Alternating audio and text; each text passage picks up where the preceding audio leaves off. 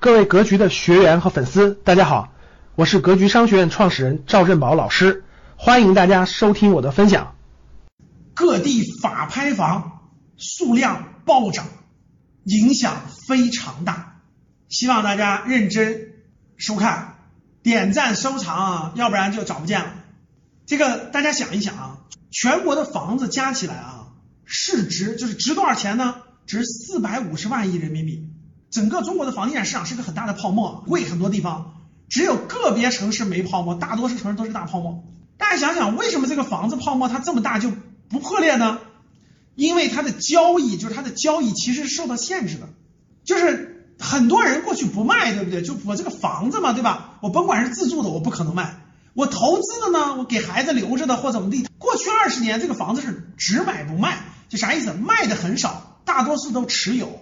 因为大多数房子大家都持有，所以不卖，他就我就持有我不卖，就跟那个股票一样，我持有我不卖，我就不往卖出，然后呢，资金就过去二十年一直往里涌，对吧？所以呢，这个房子呢就它就可以不断的涨，而且恒在那个地方价值很大。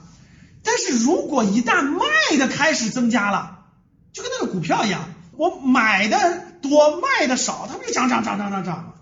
这个房子也是一样的，买的多卖的少，它就涨涨涨涨涨，它的预期就是上涨的。但是现在到了二十年的拐点了，国家限购大家知道有两个意图，有的城市就是限涨，有的城市就是限跌，不希望大量的交易突然跑出来，这个交易变现，所以呢就是有一定的限购啊，其实也是有的城市限涨，有的城市限跌。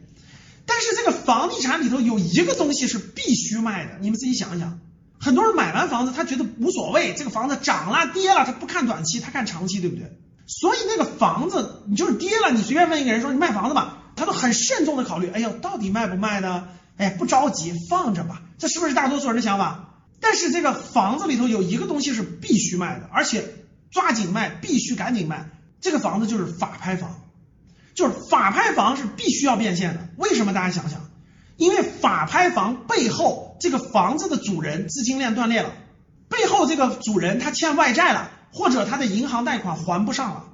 所以他必须要把这个房子卖了，不卖了，法院过不了这关。比如说他是老赖，他欠银行的钱了，欠债主了，欠各种钱了，他没有钱还了，但是他有房子，怎么办呢？法院就必须强制这个房子必须拍卖掉，拍卖完了拿钱去还债，还银行呀，还债主啊，对吧？所以这个房子是必须变现的，各位听好了，它叫必须变现的，必须变现的房子，各地政策都不限购，所以。法拍房怎么卖房子呢？比如这个房子市场价一百万，对吧？法拍房就八十万起拍，你们拍吧。如果有人能拍了就拍走了，如果没有人拍，那就隔几天再降价七十万拍，七十万还没有人成交，六十万拍，因为它是必须成交，不成交不行。过去每年的法拍房是有个平均数的，有个平均数的。但是各位知道，今年的经济形势非常不景气，我相信大家有感触，你身边的亲戚朋友还不上贷的、失业的太多了，今年。所以今年经济形势不景气，造成了很多炒房子的也好，就是负债的也好，他都还不上钱了，还不上钱以后就只能卖房子，但房子又不好卖，就是挂的二手房又卖不好卖，卖不出去怎么办呢？法拍，短期卖不出去的都法拍。我最近得到的信息啊，我正在做调研啊，以下信息我不我不确认百分之百准确，但是我在搜集啊，我在收集，我打算最近抓紧把这个事儿做完。就把各地的法拍房这个到底增量增了多少，然后呢，增长速度是啥？我做完了给你们研究一下。我最近查阅的数字啊，光几个城市，我举个例子，比如成都，成都一个区啊，法拍房的数量每天都在增加几百套。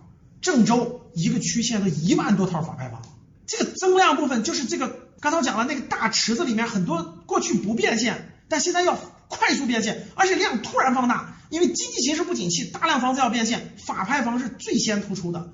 所以你算一下全国有多少法拍房要变现，你就知道这四百五十亿要流出来多少钱了。流出来以后谁接盘？有没有接盘这个实力？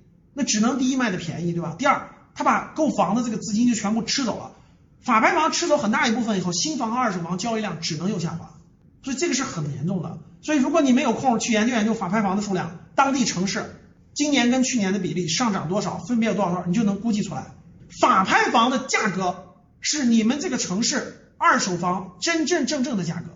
法拍房数量一上来以后，举个例子，你们城市当地一平米两万，法拍房一万，我跟你说，你们城市就是一万块钱。你一万块钱就能买到，因为法拍房在快速上涨。过去不买法拍房是法拍房数量少，而且怕它有纠纷，就各种各样的纠纷，对吧？没有弄完的债务关系啊什么的。上量这么大的量以后，我跟你说，法拍房就是这个城市的房价的底线，就是二手房房价的底线。如果你们城市房价两万，法拍房一万，你们城市就是一万一到一万二，你就能买到房子，正常能买到一手房、二手房，明白了吗？所以，如果你想知道你们城市房价的底线，你去研究你们城市法拍房的数量、增长数量和实际价格，听懂了吗？感谢大家的收听，本期就到这里。